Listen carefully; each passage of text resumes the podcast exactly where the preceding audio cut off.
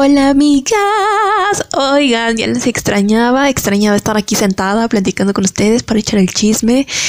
Y ya sé, han pasado muchas semanas desde que se subió el último episodio de este su maravilloso y favorito podcast. Pero eh, es que me han pasado, ay no, muchas cosas en estas últimas tres semanas eh, este, de la vida.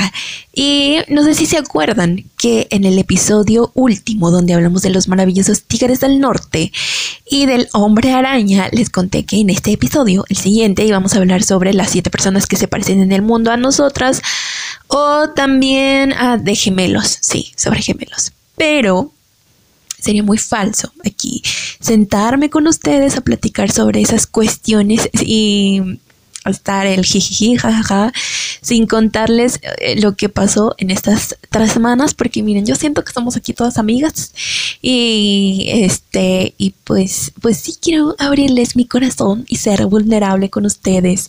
y pues sí, eh, lo que me pasó es que me dio un ataque de ansiedad muy fuerte eh, sí, justo creo que hace tres semanas. Fue un de, sábado para domingo. Y fue una cosa muy rara. Y la verdad todavía me cuesta trabajo hablar sobre este tema. Eh, se siente incómodo. Yo sé que algunos de ustedes han pasado por esto y es muy incómodo. Es lo más incómodo del mundo, lo más feo. Es es raro. Es raro cuando te pasa por primera vez y no sabes qué está experimentando tu cuerpo. Entonces, lo que pasó es que mm, yo antes de ese ataque estaba yendo al psicólogo, llevaba una sesión y bueno, pero antes de eso ya había ido al psicólogo tres sesiones, como hace dos años, creo. Y, y, todo bien, yo dije, no, ya con esas tres sesiones tengo, no me dieron de alta, yo me di sola de alta porque dije, ya es suficiente, me siento muchísimo mejor, yo puedo con mi vida, con todo lo que me ha pasado y todo. Pero después que regresé al psicólogo, eh, me di cuenta que no había sanado nada, no había resuelto nada y que eh, la psicóloga había abierto esa cloaca fea que yo había tratado de cerrar con alambritos y con no sé cosas. No la había hecho bien porque en realidad no la había resuelto mis asuntos emocionales. Entonces, creo que fue un poco sobre abrir esa cloaca y luego, em, o sea, no sé, de verdad, como que mi mente empezó a generar cosas y me empecé a sentir muy nerviosa. Em, mi corazón sentía como latía muy fuerte, o sea, tenía taquicardia, no sabía qué tenía, no le dije a mi familia porque dije, bueno, se me va a pasar pero no pude dormir y luego el domingo fue peor, de verdad el domingo creo que fue el día donde peor me sentí y, ay no, fue, fue muy feo, tuve que regresar al doctor y me cambié el medicamento porque yo también ya estaba tomando medicamento para la ansiedad, pero me lo tuve que cambiar por uno un poco más fuerte. Em, y pues ya, o sea, pero de todos modos me costaba todavía trabajo dormir. Y pues ya el lunes fui con la psicóloga, hablamos sobre el tema, me dio eh, unas técnicas de respiración y me ayudó muchísimo, de verdad. Creo que, como dice Odindo Peirón, es canasta básica, debería de ser canasta básica, leche, huevos y terapia, porque a todos nos hace falta en algún punto en la vida y soy muy feliz yendo a terapia, se los juro. Y mi psicóloga me cae muy bien y no sé, me ha ayudado muchísimo. Entonces, em, en este momento eh, he controlado la ansiedad. De repente los pensamientos llegan, ya saben, llegan, pero tengo algunas técnicas como para bloquear esto. Y pues decirles que si están pasando por algo así o o no sé, se sienten ansiosos, pero de verdad eh, una cosa fea, que no, no lo tomen a la ligera y no lo dejen pasar, sino que vayan con un especialista y se atiendan. Yo no les puedo decir aquí, ay no, pues miren, hagan esta técnica o algo, porque no soy ni especialista ni nada, no sé si les pueda servir. Entonces siento que cada uno tiene como sus maneras. Y eh, a mí me ha funcionado respiración y bloqueo de pensamiento, eh, aparte de otras cosas. Eh, y antes la verdad no creía en la respiración porque me ha costado trabajo. Una vez lo o sea, dentro de el domingo, que fue el, como el punto más alto de mi ataque, intenté hacer estas respiraciones, pero no me funcionaban y mm, me sentía muy incómoda. Entonces, el chiste es que fui investigando y con lo que me dijo la psicóloga y es como aceptar lo que me está pasando. Y sí, la respiración ha cambiado mucho. Y con esto a que voy, pues quiero decirles que se cuiden y que nos cuidemos entre todos porque uh, siento que ahora las enfermedades mentales este están más intensas que nunca y el mundo está cambiando. Sí estoy hablando como señora pero sí está están intensas las cosas. Vayan con el psicólogo. Y también hablando con el psicólogo descubrí que mm, soy muy insegura de, de mí y de pensamientos que tengo. Y no sé si, eh, alto, quiero hacer un pequeño paréntesis porque me acuerdo que en un capítulo les dije que el miedo y la ansiedad y yo éramos como hermanos y como eh, amigos o una cosa así mencioné y la verdad ahora se me hace muy tonto porque la psicóloga me dijo algo muy importante que yo, Fernanda, no soy sinónimo de ansiedad no es una de mis cualidades, no me caracteriza, o sea, no. Y creo que eso yo me lo había tomado como muy a pecho de, ay, sí, ya soy una persona ansiosa, ¿qué puedo hacer? Entonces siento que eso también eh, influyó a que mi monstruo de la ansiedad, que lo tengo identificado, se fuera alimentando y fuera creciendo y fuera, se fuera haciendo más gordo y llegáramos hasta este punto de, de mi ataque de ansiedad y le diera como todo el control de mí porque de alguna manera yo ya estaba aceptando como que, ah, pues, o sea, ya X con la ansiedad, puedo vivir con ella, este, sí, que me controle. Pero, o sea, no, porque yo, yo, mi persona, no soy eh, ansiedad. No sé si me estoy explicando, no sé si estoy dando como a entender el punto que les quiero contar, espero que sí. Este, o sea, es, una realidad que soy eh, una persona ansiosa, pero no es como una característica como decir que oh, es, simpática, o sea, no. Y eso también como que me ayudó a abrir una compuerta. Ay, no sé, es que en terapia, amigas, se trabajan tantas cosas maravillosas que te abren el panorama y el mundo. Y el miércoles pasado que fui, eh, salí, o sea, yo sintiéndome increíble, la persona más inteligente del mundo. Y eh, regreso a este tema que también, eh, pues, ya sabía yo que era una persona insegura, pero creo que me, sentía más como preventiva, persona preventiva en lugar de insegura, pero me di cuenta que sí, mis inseguridades están ganando a que yo realice acciones como las que tengo de ir al bazar. Y es que... Ah, eh, creo que este podcast va a ser un poco confuso, un poco de todo. Espero que, eh, no sé, lleguemos a alguna conclusión al final. Pero en mi vida pasaron cosas. Eh, se murió mi mamá y dos años después murió mi abuelita, que era como mi segunda mamá. Entonces todo eso me vino a cambiar la vida, o sea, intensamente. Y luego me enteré de otra cosa. Y entonces, este, no sé, fueron golpes muy duros que no trabajé en el momento. Y pues yendo al psicólogo, lo que me di cuenta y me dijo la psicóloga es que yo me encerré en en mi casa. Y sí pasó eso, porque, o sea, yo iba a la universidad y todo bien, me faltaban, eh, creo que unas materias de un semestre, ya ni siquiera me acuerdo bien. Y la verdad yo lo dejé porque aparte como que no, no sentía que me estaba ya dando a la escuela la información o conocimientos que yo necesitaba yo quería.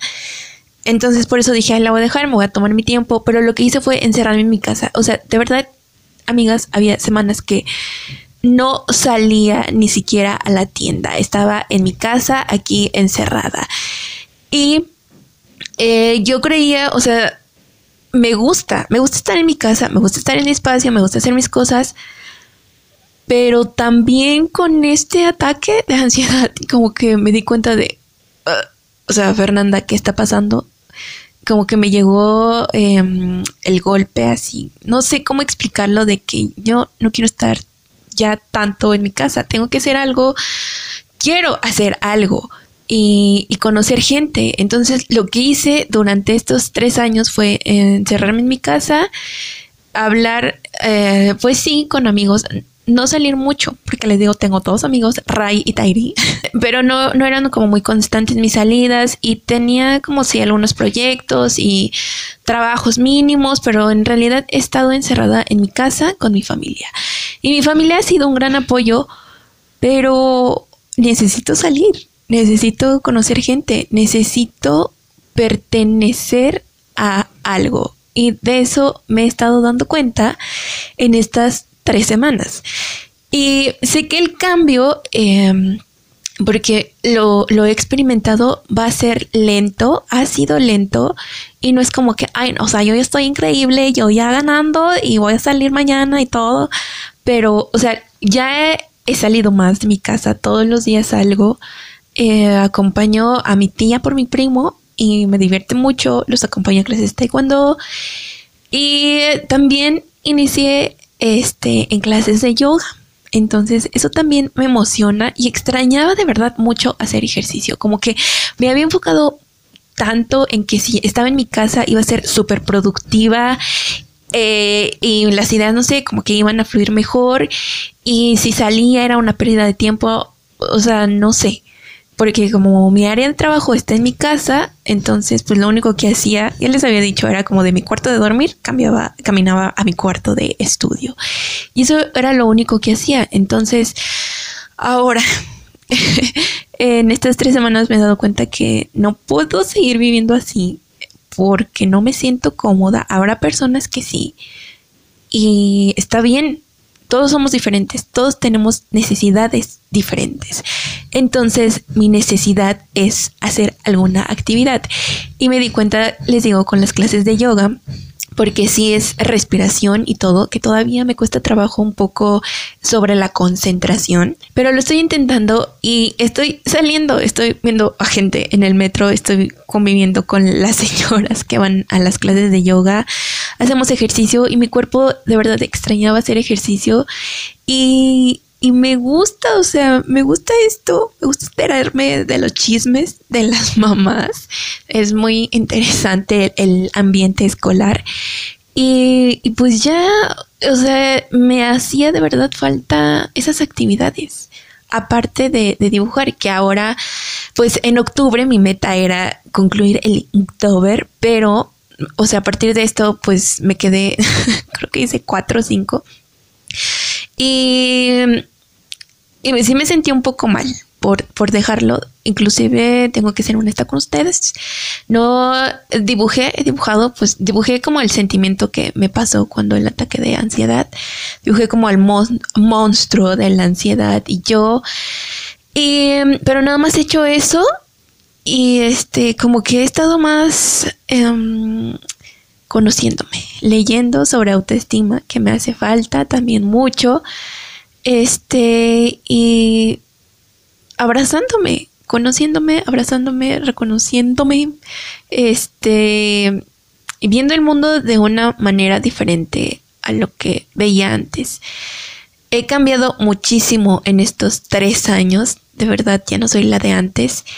Y, mm, mm, está bien, como alguna vez dicen, no sé si vieron pulseras rojas, que toda pérdida trae ganancia. Y, o sea, sí, perdí a mis dos mamás, pero también a la vez eso me trajo mucho aprendizaje y todavía continúo aprendiendo. Entonces, pues miren, eh, la vida es incierta, muy incierta. Y como me dijo la psicóloga, tenemos que aprender a vivir con la incertidumbre. Y de hecho hay una frase que me gusta mucho que es de una de la película de Un monstruo viene a verme, este mm, es me sé nada más una parte que dice cumplir años es envejecer, crecer es otra cosa, crecer es aceptar la incertidumbre de la vida. Y es que es cierto eso también amigos, aceptar lo desconocido que tiene la vida, las sorpresas que te puede dar tanto malas, buenas, y pues de alguna manera vivir con eso, con aprender a vivir y convivir con la incertidumbre. Es algo que yo también estoy aprendiendo cómo se hace. Eh, y todo, todo este proceso que he llevado en estas tres semanas han sido de aprendizaje. Em, no tengo como que, ay no, ya, este, yo súper bien, ya mañana todo esto y el otro, o sea, es, poco a poco. Poco a poco estoy planteándome otra vez mis metas, mis objetivos, viendo cómo autoexigirme un poco más a mí para llegar a cumplir esos sueños que tengo.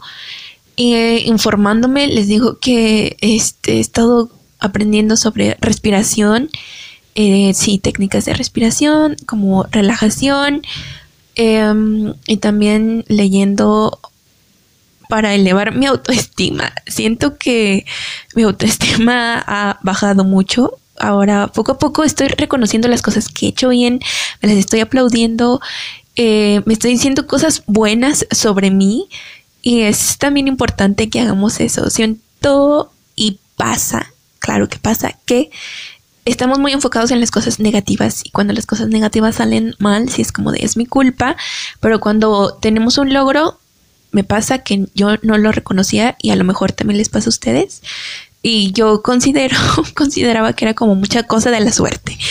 Y no me estoy dando el valor que merezco porque valgo, claro que valgo y mis conocimientos valen y tengo conocimientos, tengo creatividad, tengo cosas que no es que me esté creyendo mucho, porque también es eso, en mi cabeza es como, ay, ya, déjate de, estar de creída, no, sino que es, estoy reconociendo. Y pues les digo, estoy aprendiendo sobre eso y creo que hasta aquí va a quedar el podcast del día de hoy. Nada más era como platicar sobre estas cosas que de verdad me estaban pasando y me pasaron que fueron muy fuertes. Em, creo que esto fue algo más serio. Espero no se hayan aburrido. Y ya el siguiente, ahora sí. Espero que hablemos sobre los gemelos, los gemelis y este mm, sobre las personas que se parecen a ti en el mundo. Así que sigan su investigación para ver si alguien eh, cercano a ustedes se parece mucho a ustedes. Este, yo la verdad no he encontrado a alguien. Y por cierto, también dar gracias a mi familia que me han ayudado muchísimo. Son un gran pilar, mis tías. Em, han hecho mucho por mí, de verdad. Entonces, gracias a mi familia. Y ya, eso es todo. No tengo una recomendación porque... Ah, sí, creo que no habíamos hablado de esto, pero vi la, la película del Joker. Increíble, eso también me dejó ansiosa. O sea, la vi antes de mi eh, episodio de ansiedad, pero eso también me causó mucho conflicto. Está algo fuerte, está algo ruda, amigas. Eh, y felicidades para todos los que lograron terminar su Inktober, como a mi amiga Diana. Diana, muchas felicidades un, un aplauso, uh, una porra, porque lograste terminar tu Inktober. Este, es que no es fácil, o sea, 31 dibujos. Muchas felicidades, muchachita. Este, y ya, eso es todo. Nos vemos en el siguiente episodio y ya. Bye.